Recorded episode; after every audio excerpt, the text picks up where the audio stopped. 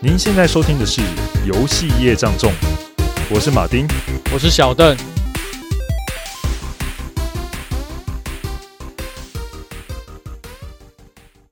嘿，大家好，这是我们第二十四集。首先，先来跟大家聊聊《新石纪》这部动画。不知道大家有没有看过这部动画？那这部动画，呃，我觉得它非常有趣，就是它把人类的文明从零开始展演。那有趣的在地方在说，其实你会发现说，人类的文明可以发展到今天现在这个面貌，其实是经历了非常多的奇迹。对，那我们今天的游戏主题呢，跟人类文明发展非常有关系，就是《文明帝国》系列。文明帝国，哎，不知道有多少人有玩过？应该都有玩过吧？怎么可能没玩过？而且这个游戏横跨了三十年，我觉得不管是哪一个时代的。电玩玩家，《文明帝国》可能在他心中都有不同的记忆跟地位吧，对吧？首先呢，我们不免俗要来先来聊聊，就是《文明帝国》是怎么开始的呢？好，我们要先讲到《文明帝国》，当然就要聊聊他的创作者席德梅尔。哇，那席德梅尔其实基本上小时候他就是一个比较啊沉默寡言、比较内向的人，他就喜欢看书啊跟思考。那后来他在求学的时候啊，他就是做。念他有兴趣的科目啊，那其中一个是当时发展的电脑科技，所以他念的是资讯系。那同时他也是一位很优秀的学生，所以他有双主修哦。另外一个就是历史系了。看来那个历史加资讯科技结合，这个文明帝国的诞生呢、啊，嗯，其实想想起来不是偶然，不是偶然的，没错，好像是合情合理的、啊，冥冥之中注定了些什么。对。好，那我们要讲他怎么开始开发游戏之前，我们必须先讲另外一个人，叫做 Bill Stely。那 Bill Stely 呢，他是一位美军退役的军官哈，他同时是席德梅尔的同事。那他两个做什么呢？就是席德梅尔其实在学校毕业之后就去通用电器上班，那所以他就是两个是在通用电器工作的同事。那有一次呢，他们跟一群朋友啊一起到拉斯维加斯旅行。那由于呃 Bill 呢跟我们的习德呢，两个人都非常喜欢这种飞行游戏，然后两个人就说：“啊，我们来比赛吧。”那比什么呢？当时他们街机厅里流行的就是有一个叫《红色男爵》的飞行射击游戏，就对了。但是这个游戏呢，呃，是大型机台嘛，不像现在大家讲说什么，呃，他们比赛是对战的哦，他们是那时候是单机的，所以说一个人你就是尽量击落那种飞机来去赚取分数。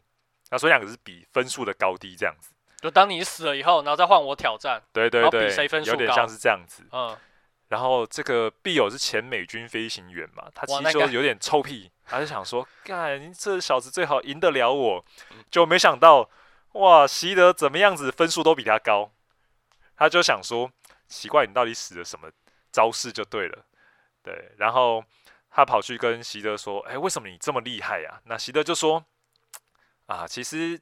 啊，我早就已经预测出他那个电脑 AI 设计的路径了，所以这对我来讲没什么难事的。对，然后他就想说，如果啊让我自己来设计的话，哈，我大概只需要一个星期，肯定就可以比这个设计出更好玩、更赞的游戏了。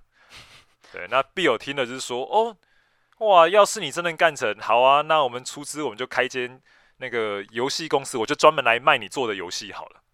所以真的就这样开始哦。对啊，真的就这样开始啊，也太瞎了吧！对啊，所以那个席德呢，他原本是说不是只花一个星期嘛，嗯、但实际上他其实整整花了超过两个月才把这个游戏给做出来。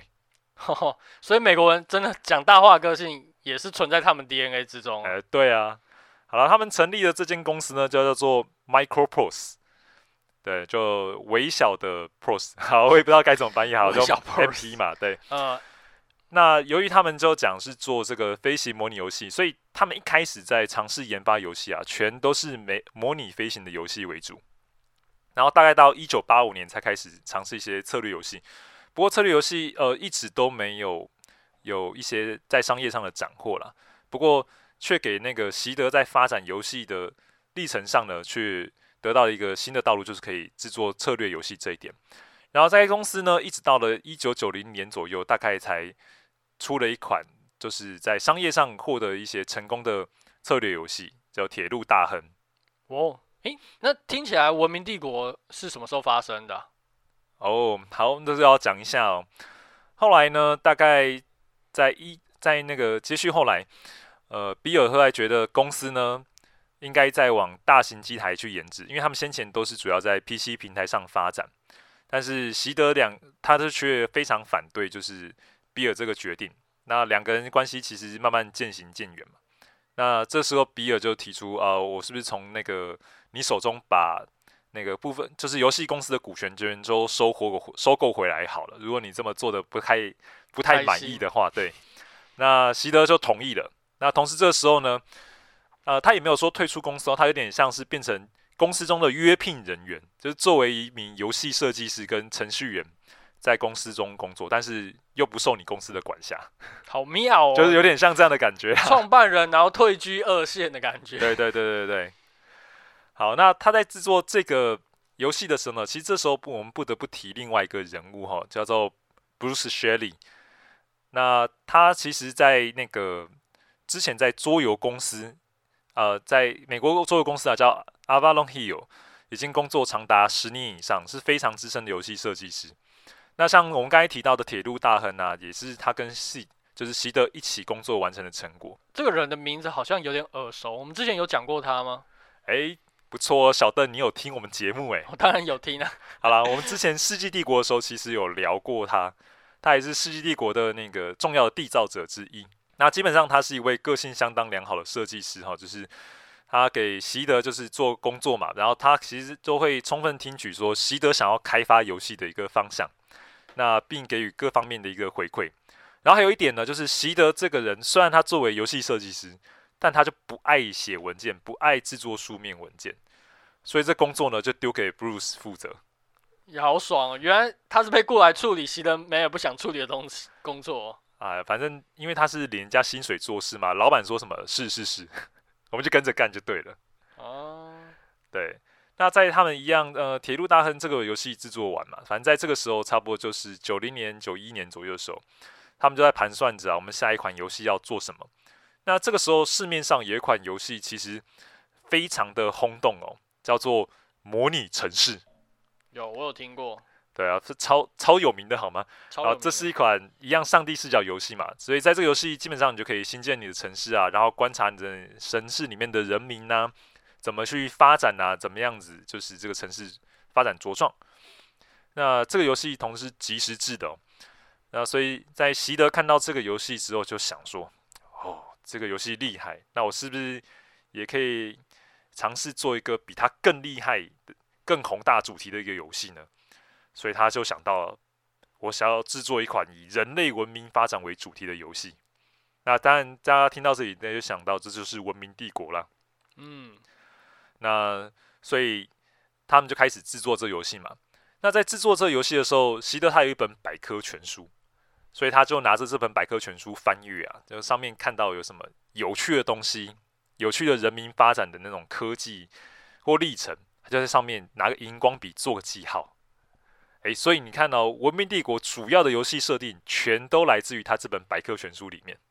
哪一本百科全书这么神？我也不知道，但是他就提到有一本百科全书就对了。嗯，好，那这个很快的呢，他们把这个游戏的第一个版本就 prototype 给做出来了。那跟模拟城市相同，就是一样维持即时制的。但是做出来的时候，游戏玩是可以玩的啦，但是好不好玩就另外一回事。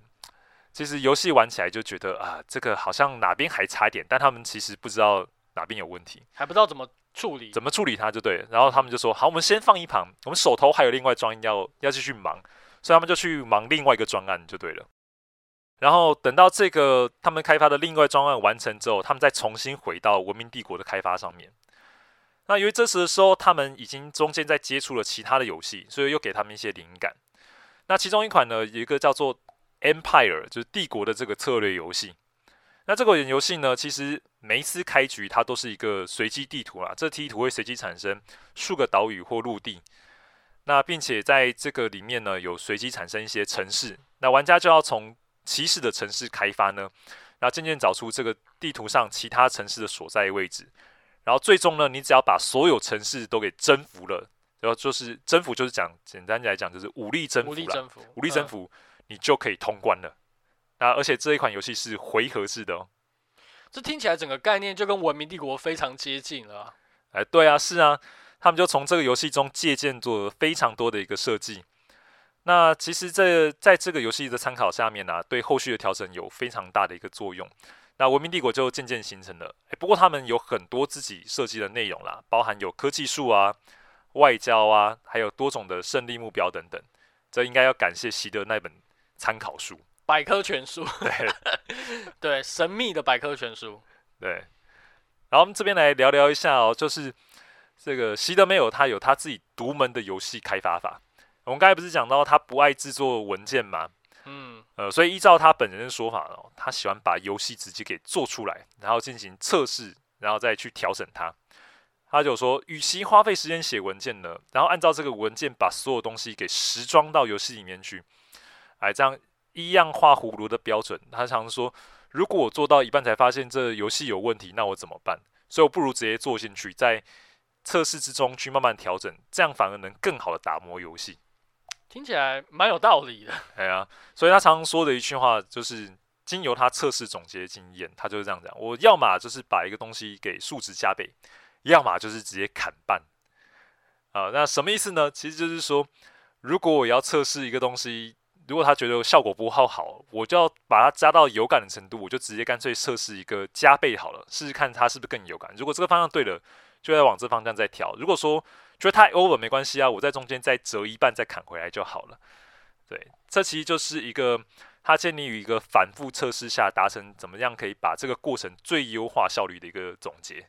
嗯嗯，听起来这个开发跟现在的敏捷开发有点类似，欸。快速做出一个版本，然后直接测试。我觉得比起就是说先写了一大堆，结果不如直接测试还更有效率。我觉得他当时有这个想法，其实算是蛮蛮前卫的。对，这其实就是现在很很常大家在软体开发的一种方式啊，也都是这样来去做的。对对，其实像他有很多先做再说的例子啊。那其中他有一个是在他自己书里有讲到，就是他原本在文明帝国开发之中有设计一个叫地雷的武器。踩地雷吗？其实就是地雷就对了。好，就设置在一个地点上面，有没有？然后敌军经过的时候就直接砰，就消灭上面的单位。但是呢，由于这个文明帝国是有很多 NPC 的 AI 的，他就发现，哇靠，这个 AI 实在太笨了，怎么地雷都放不好啊？对，然后这个问题搞不定，他也不纠结，就说拿掉吧，我们就不要放地雷了，不纠结。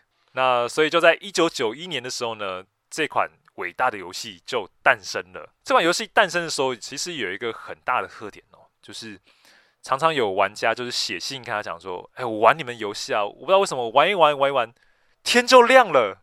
你们到底有什么魔力呀？”那时候就有这个问题了吗？对，天哪！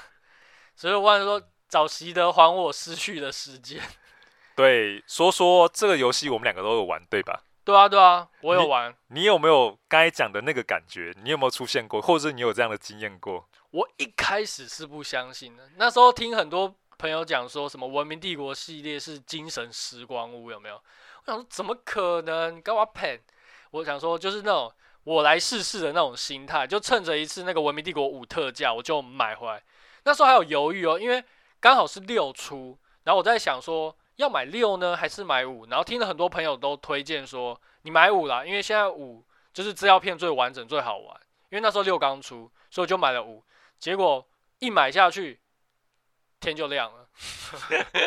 哇，你你的经验跟我一样。我跟你说，我那时候买五代，我一样是买五代。嗯。然后我来玩，我就记得那一天是礼拜五晚上。嗯。我想说，现在晚上大概九点而已，我安装一下游戏，开来看看长什么样吧。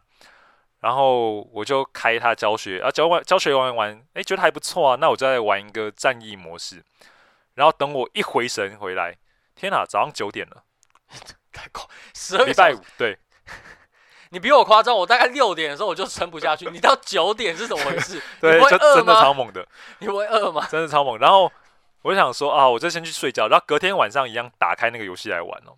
我再回神的时候，我靠，凌晨五点，准备要？早上啊，对，这时候礼拜天嘛，就想说啊，隔天要工作，然后不小心晚上又打开来了，早上四点，然后就这么样稍微睡一下就跑去上班了。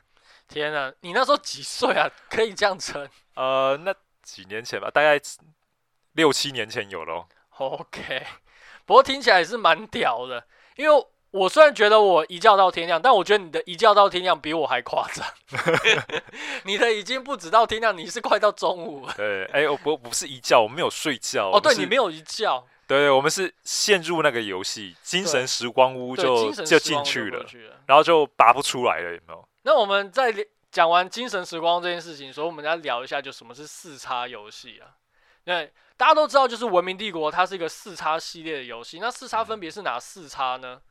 分别有 explore 就是探索，expand 扩张跟 exploiting 开发跟 exterminate 征服。一听就是很复杂欸。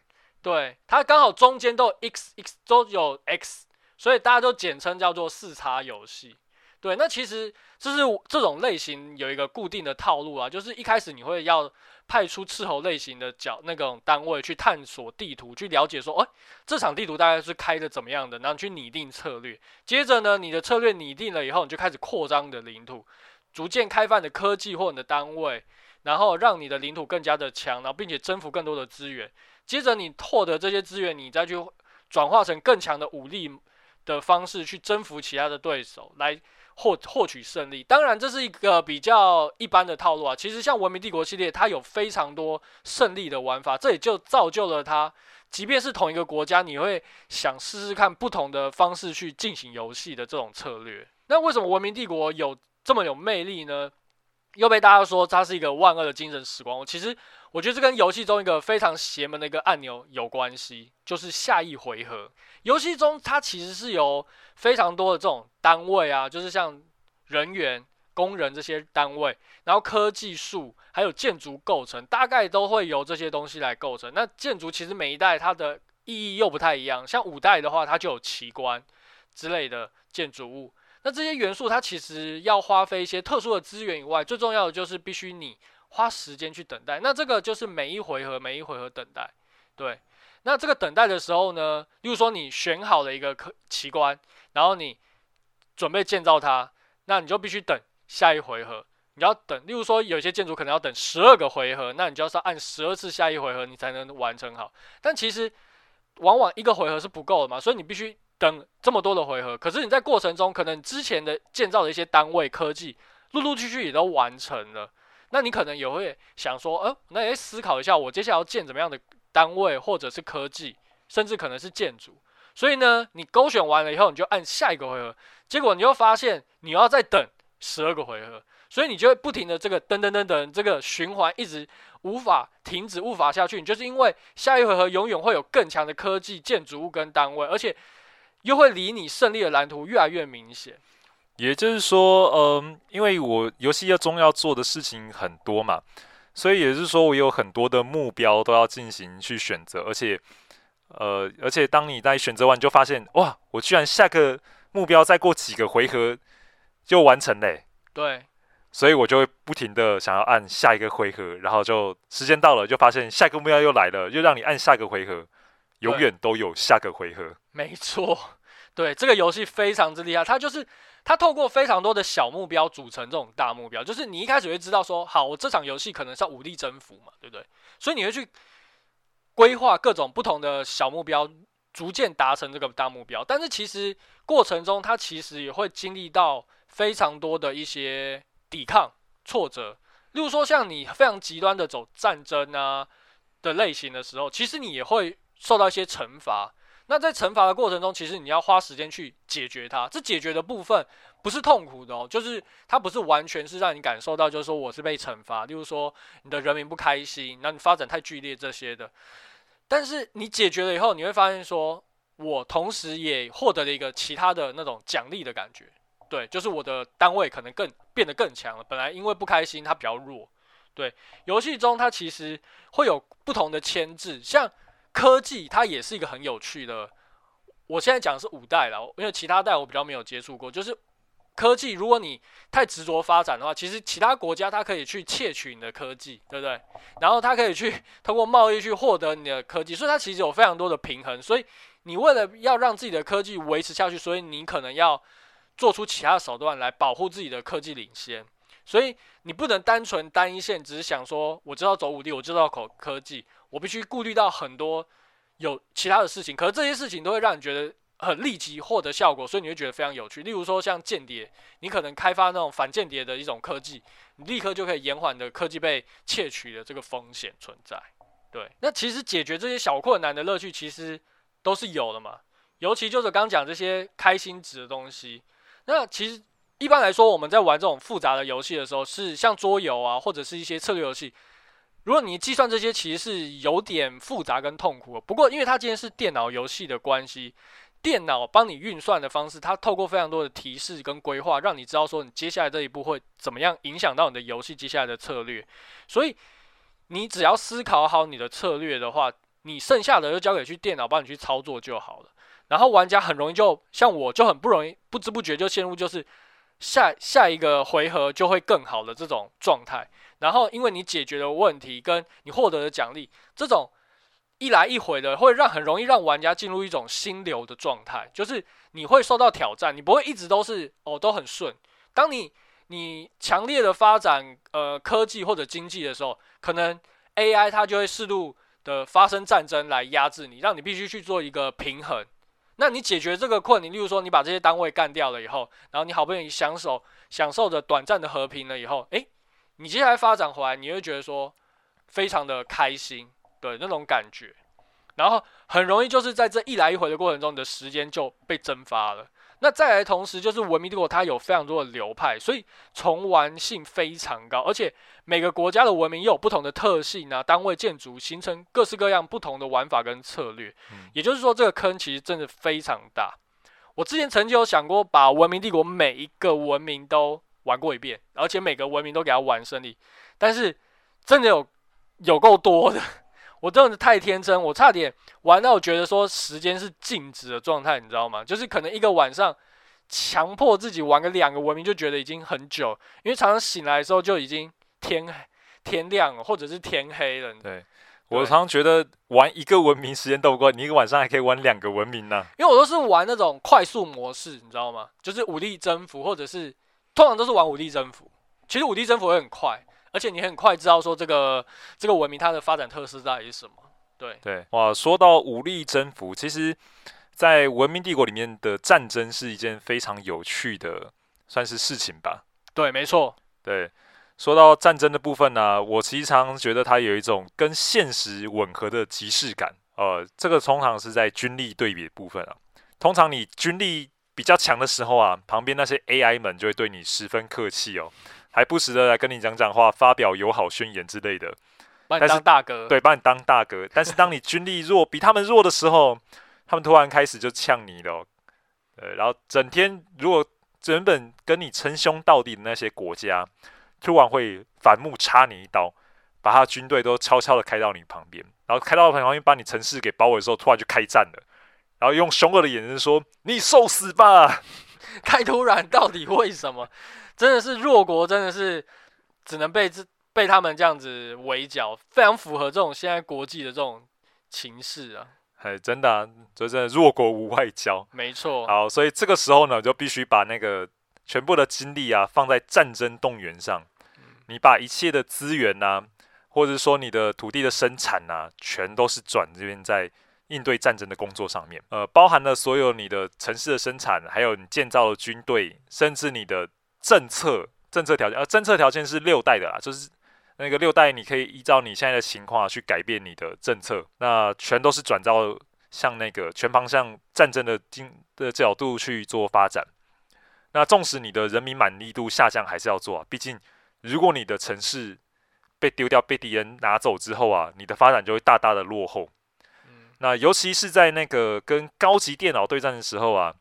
高级电脑对战，你常不会就觉得电脑有一种作弊的感觉吗？没错，对，他们在前期的时候突然就发展特别快速，就爆一堆的那个军队，然后分数大概就是你的好几倍，对，就可能就是你的两倍啊、呃，没有到两倍那么快，两、嗯、倍高可能不用玩，就但是比你高很多就对了。没错，对，然后你就发现你的军力赢就是比比不了对方嘛，那常常就会爆发，就是你的首都保卫战在上古时代就要开就要展开了。对，像我之前玩西亚的时候啊。旁边就是波斯帝国，这怎么有点巧？哎、欸，对，超巧的。然后那个时候我的古典时代啊，就只有呃希腊重步兵可以进行防卫。那该兵种的一个特点呢，它是一个特殊军种，就是两支相连在一起的时候，可以获得额外的战斗加成，而且加成特别多。但是呢，如果只有一支的话，哇，它比原本的那种那种棒棒兵可能还脆弱，就对了。好特别啊！对，就真的很弱啊。然后这时候我只有一支而已，然后我旁边还有一个就是远程的弓箭手。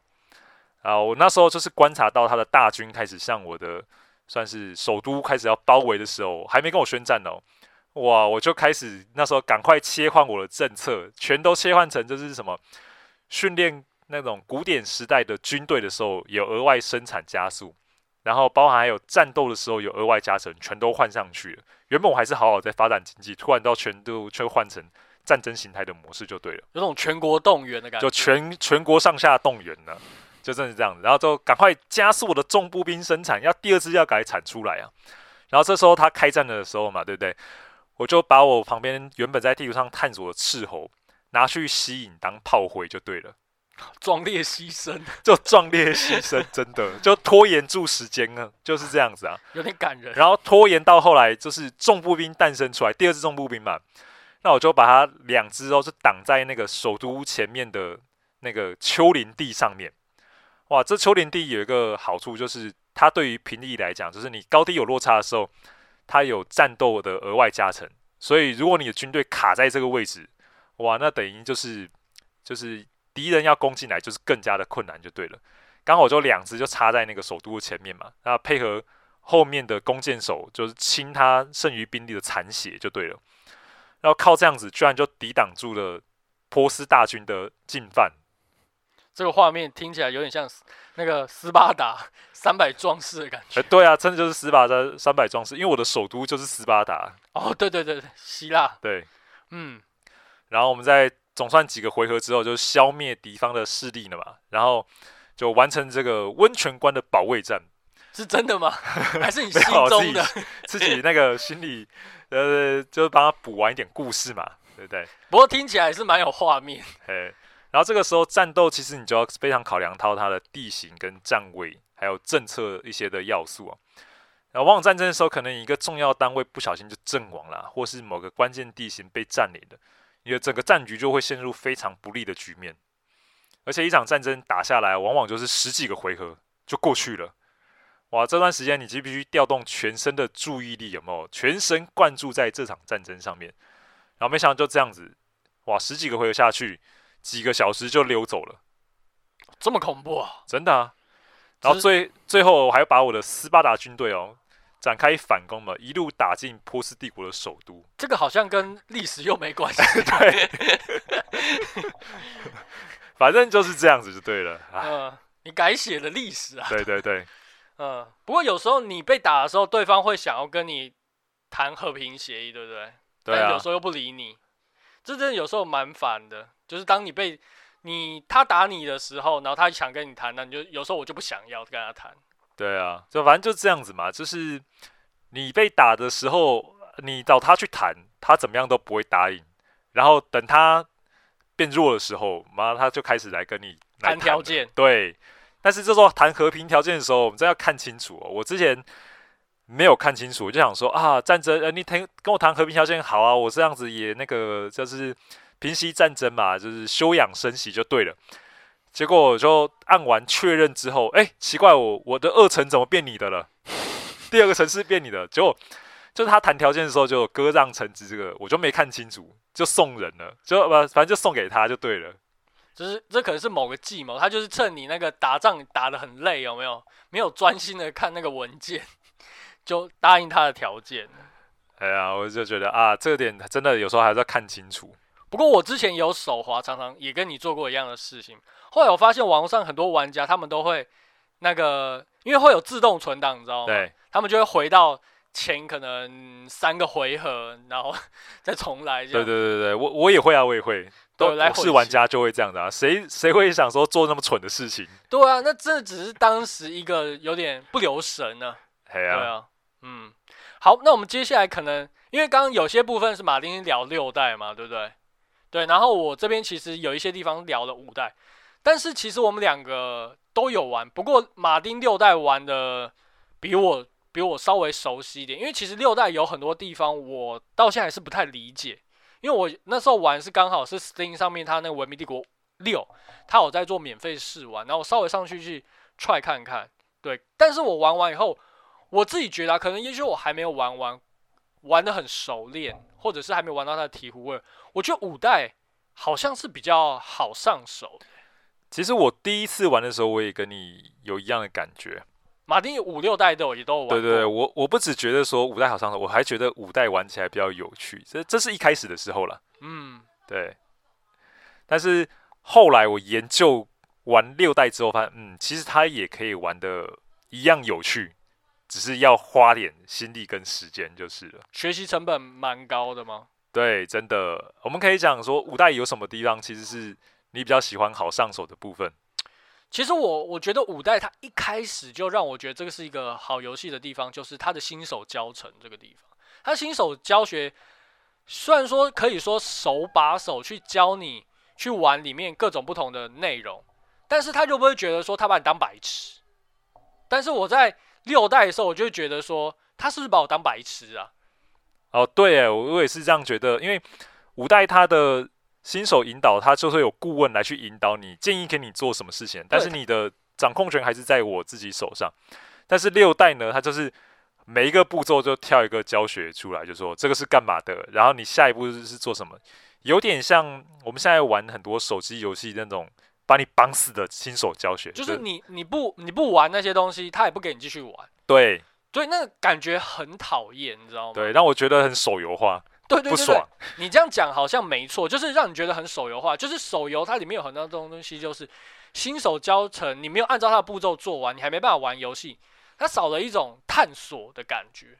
因为像我们这种玩家，可能玩了很多游戏，其实我们蛮能理解说这个游戏它的概念是什么，它界面可能大概你可以做什么事情。可是我觉得《文明帝国五》。回过头来，我想想，我会让我喜欢的地方就是它给你非常多自由选择这个部分。那也里面其中一个我觉得最有趣的地方就是它的顾问系统这个部分，就是它给你建议，但是决定权是在玩家这边。对对，他有时候很好，有时候建议蛮好笑。我常常看那个军事顾问，他常常就说啊、呃，那个什么罗马帝国一支军队也没有，我们现在开过去，肯定就让它飞灰烟灭。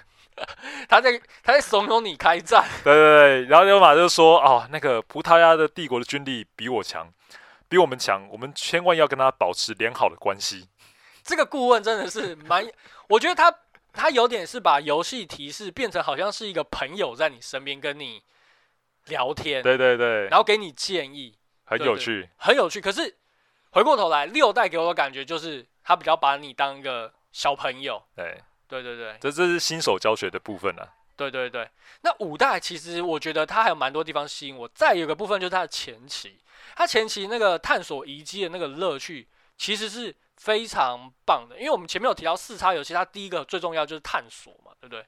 可是探索，如果你只是单纯去了解说，哦，这个这个地图里面有什么资源，有什么呃场景，然后敌人的位置在哪里，说实在的，有点太套路了。而且其实。嗯如果说你跟其他电脑玩，其实就是只是比谁运呃那个快一点找到对方而已嘛，这个乐趣就还好。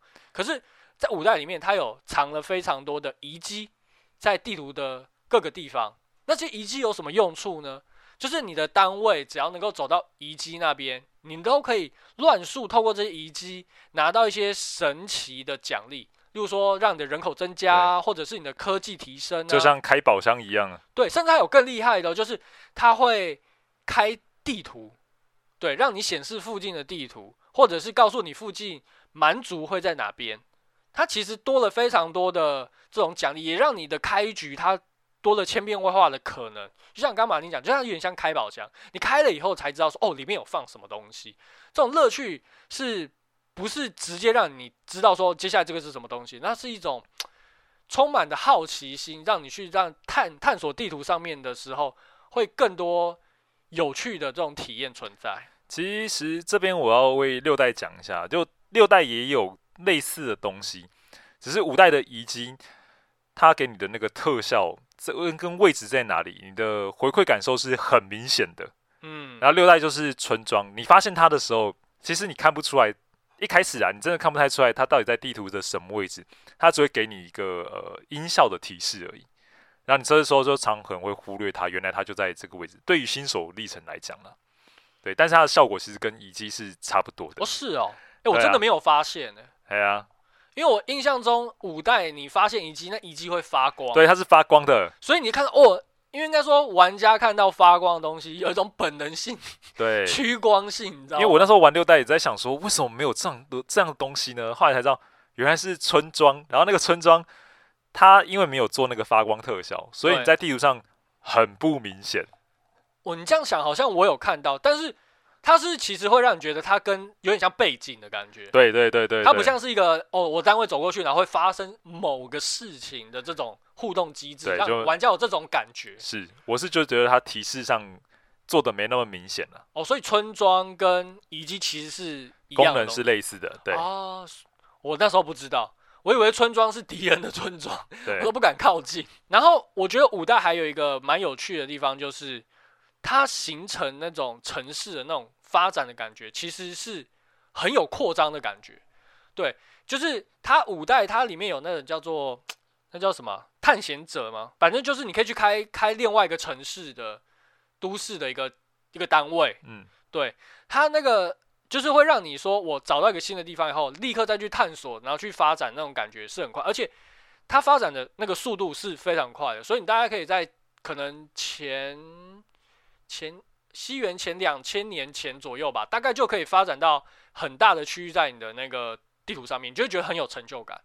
对，而且因为你透过这些扩张征服，你可以快速的把一些稀有资源笼络起来，所以其实你你拿到，其实人人有这种天性嘛，就是当你拿到非常多珍贵的东西，你就会想要死守它们。这时候你发展帝国的那种那种向心力就更强，你就会想要把这几个地方好好的围起来，有没有？所以你在前。前期这个把自己帝国扩张，然后连起来，然后接着把周围的资源笼络起来，这种东西，这种感觉其实是非常一气呵成的。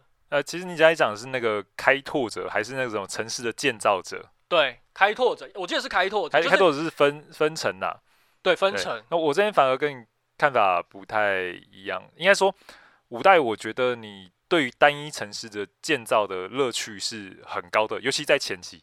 你就会看着你的城市建完这个建设，你再发展下一个建设，就是你一直在这个城市建设，一直有事情可以做。要么你就是买新的土地，然后让你的就是建造者在地图上啊，就是开垦一些像是农田呐、啊，开垦一些矿场啊，或者是开垦就是像一些稀有资源的那种呃，算是资源点的改良，改良改良啦。这个你的在单一城市早期那种发展上。这感受是在五代超级明显，因为超多事可以做，超级明显，真的。但是六代在这一点上，嗯，它反而体现说要让你去，呃，该快速拓展你的城市的范围，就是开二层、开三层这种。嗯，所以它在单一城市的建设上，早期是没什么事情可以做，其实挺少事情的。你就盖完纪念碑，然后你就要等科技的发展才有其他建筑。所以关于可以。单一城市在早期发展这种建设建筑这种东西，呃，六代上就是比较慢，才能够体现到它的乐趣。所以你就会觉得，呃，在早期来讲，你还不知道怎么做的时候，你感受不到城市进展的那种过程的快乐啦。我只能说，六代这来的比较慢，对，稍微慢一点，对，比较慢，所以会导致我那时候也是玩第一次玩到六代，就觉得哇，这。这个感觉怎么进程步调这么慢，这么闷呐、就那个难受的感受。对，我觉得这个让我想到一件事情，就是工人。我觉得工人在五代跟六代的给我的感觉差超级多。五代就像你刚刚讲，就是说你单程的时候，第一个首首都的时候，其实你就可以做很多事情了，对不对？改良建筑、做道路，然后做非常多的东西。可是六代的工人就给我一种怪怪的感觉，我说不上来。就是它东，它里面盖建筑盖一盖，工人还会消失，诶，这到底是为什么？哦，这其实跟六代它的就是城市的扩展的设计跟五代落差其实很大。那五代来讲，你都是通透过一个城市的界面嘛，去生产你的就是各种不同的建筑啊，然后你城市上面的地块就是靠改良，就是它有工人一直去改良它的设施就对了。但是六代不同之处在于是说，它设定了一种叫做地块的设定，这种地块是有分不同类型的哦，比如说有文化地块、有军事地块，然后有工业地块或是经济地块等等。等有这么多东西啊？对，有很多。我怎么都不知道。然后他们地块怎么盖之前，比如说这个地块是盖在山呢，盖在沙漠上呢，还是盖在水旁边？它有不同的加成就对了。而且不同地块之间可能互相交叠，会有会有不同的加成哦。哇，听起来就。超复杂，对，它真有加成，所以你在玩城市规划的时候，这在在城市规划，其实它的要思考东西就非常多，其实要思考非常多。嗯呃，那比如说像呃科技跟宗教嘛，它都要是盖在只要有灵山，我记得灵山啊，只要是相邻在山边的时候，你都会额外去加成，就是你隔隔周围有一座山的时候，都会额外加一点数值。嗯哼。对，所以你就要考量说，哦，这个要塞在哪边，所以你还要先规划，就说我现在还不能盖的时候，我就先标注，我以后要在这边要盖什么，就要先标注起来。这个宗教预定地的概念。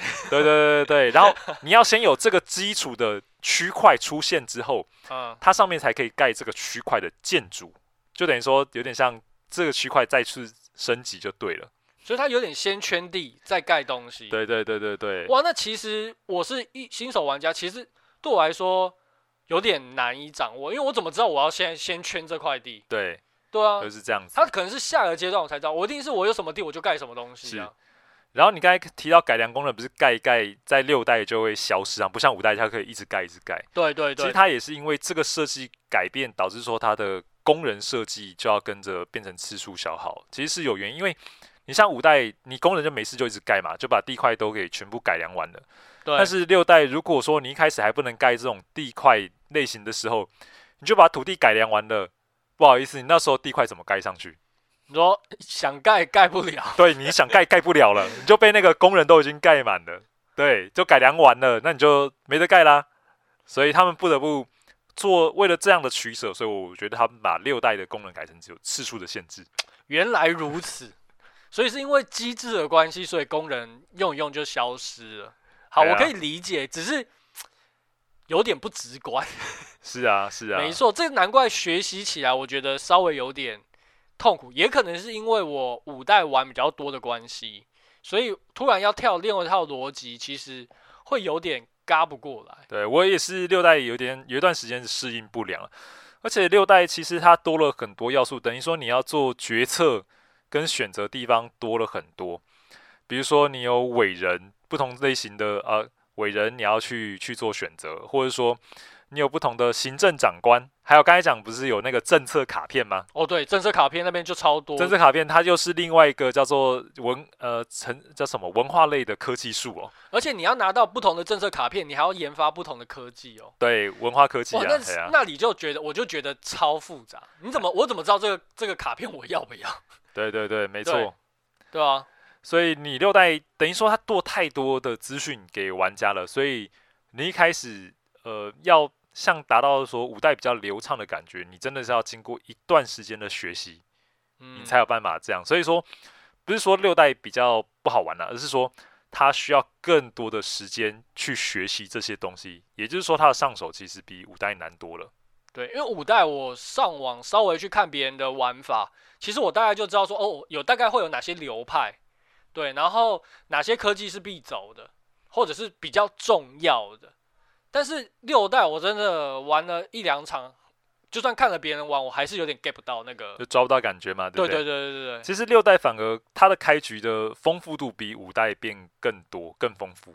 嗯，你常常会觉得哦，这个城市在哪边？那我下一座城市要下在哪？其实你就开始要思考这个问题。然后再来就是，因为你城市附近有什么，其实你的科技树的点法就不再像以前那么重要。而你可以看，像五代之前的文明帝国，其实它的科技真的带了很大你会领先的重要成分所在。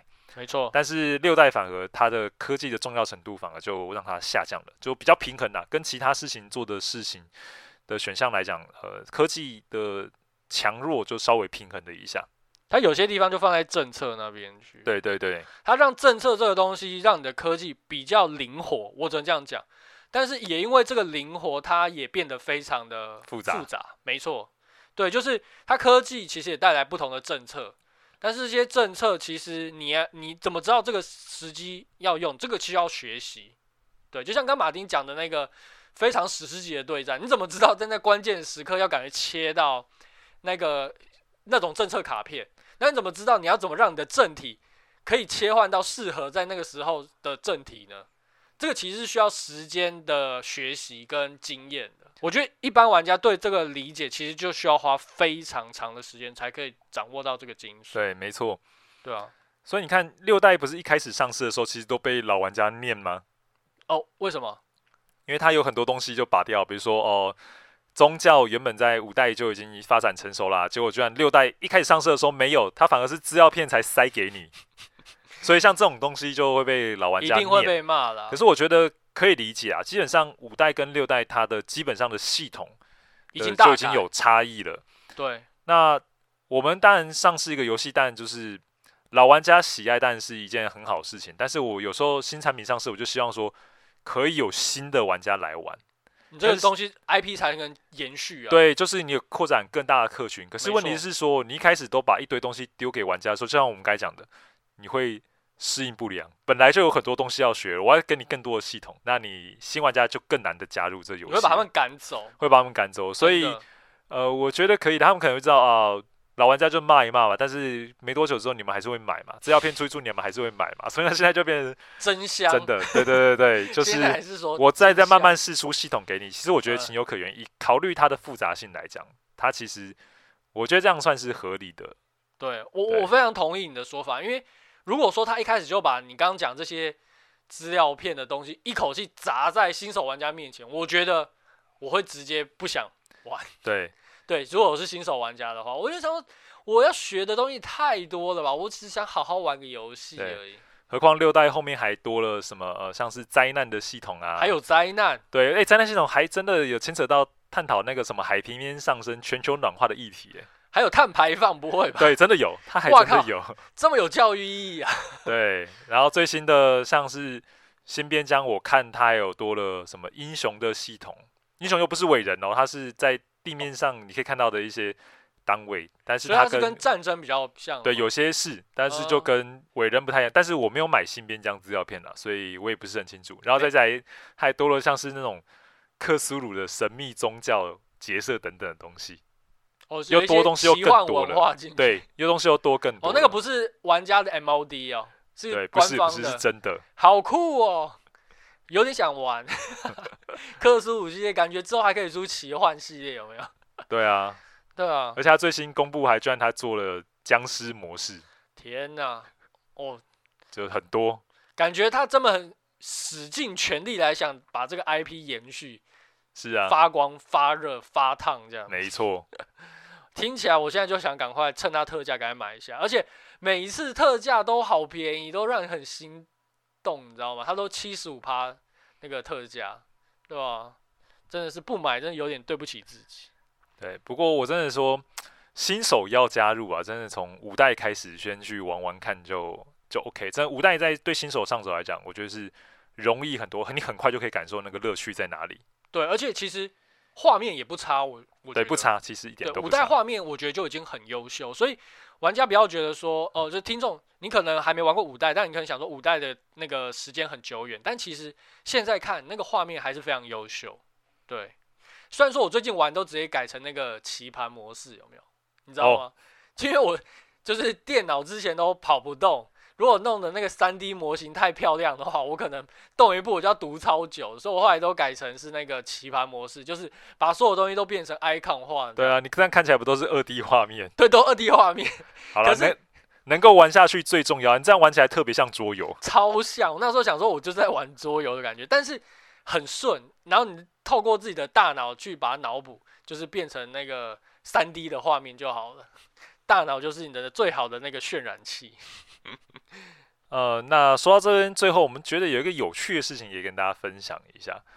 哎，你说这个其实我们叫这个游戏叫《文明帝国》，对不对？其实这个翻译是不正确的，你知道吗？哦，你说这中文翻译是不正确的，哪里不正确？正确的地方应该叫做席德梅尔的文明帝国。靠背，因为它的那个英文名称其实都有一个 Sid Meier's Civilization。哦，就是他的什么东西？因为我记得好像他有其他系列游戏，对，好像席德梅尔的什么海海盗、海盗冒险，对，海盗，然后席德梅尔的什么铁路大亨，哦，全都有。哇，他是一个蛮自大的游戏设计师吗？就是一定要把自己的名字摆上去吗？是这个原因吗？其其实也不是啊。说到为什么他的游戏呢都要那个冠名，冠名对不对？嗯，其实跟罗宾威廉斯有很大的关系哦。跟罗宾威廉斯有很大的关系？那不是个大明星吗？哦，对啊，就是一个已故的喜剧巨星，就是他，没有错。哦，嘿，那主要是当时那一年他们还在 Microprose 的时候，那时候他们在做那个海盗这款游戏嘛。那有一次跟那个发行商就是参会。这个参会里面呢，罗宾威廉斯也在现场哦。然后他就听着他们说他们这款新的游戏嘛，他听见就说：“哎，你们这游戏很酷哎，那你们要不要试着把那个 Sid 的名字呢，就放在游戏的封面上？你就把它塑造成像一位明星一样，有没有？哎，这样以后只要那个你们的游戏的玩家看到是他他出的游戏。”大家就会想想去玩看看，买看看这游戏到底在玩什么。好像蛮不错的行销。可是万一他游戏很烂，他风评很差，那冠那个名不就不好了吗？对。那而且主要也是当时那个 Microsoft 嘛，主要都是以制作飞行模拟游戏为主。哦。然后他们就认为这个也是个好题，为什么呢？因为之前飞行模拟游戏的那个就是主企划吧，Director，呃，就算是监督好了，其实都是。就是 Sid Meier，然后他们讲说，哎，如果他们今天要出一个像是海盗这样子一个策略模拟游戏，那又不是之前飞行游戏，那我们不知道我们的玩家会不会就是喜欢这样游戏。可是如果说主题跨太多，对，可是如果我们都跟大家讲说，这都是习德做的，哎，那会不会之前玩模拟飞行的玩家都会想说，哦，这就是之前我玩那个游戏的制作人做的，也太好了，那我也买来看看。对，为了这种行销的策略来讲，说好啊，我们就试试看吧。我现在想想，好像有点不合理，因为会玩模拟飞行的，不一定会去玩铁道大亨嘛。可是可能会这样子啊，爱屋及乌嘛，就是说，哦、这个游戏都是谁谁谁做的，就像我们只要、哦、这个设计师，对，只要我们知道是小岛秀夫做的，对，对哎，你跟我想到的一样，就是说 哦，想玩看看，对，对对对对对，对，对，有点像这样子。没错，哦，对，知名的游戏制作的。这个制作人的话，他的游戏说实在的，都会吸引到他大批的粉丝去购买。有时候就是连游戏内容是什么都不在乎，像那时候《死亡搁浅》就是这样，大家都不知道那游戏在玩什么，然后就是就现在把它买下去就对。是，对。好，听了这个趣闻，真的觉得哦，原来他的这个名，原来全名是这样，席德梅尔的文明世界，嗯、哦，文明帝国。对，对。好，那我们今天文明帝国系列就聊到这边了。那、哦。我们下次应该会再聊聊其他的游戏系列。那今天节目就到这边，我们下周见喽，拜拜，拜。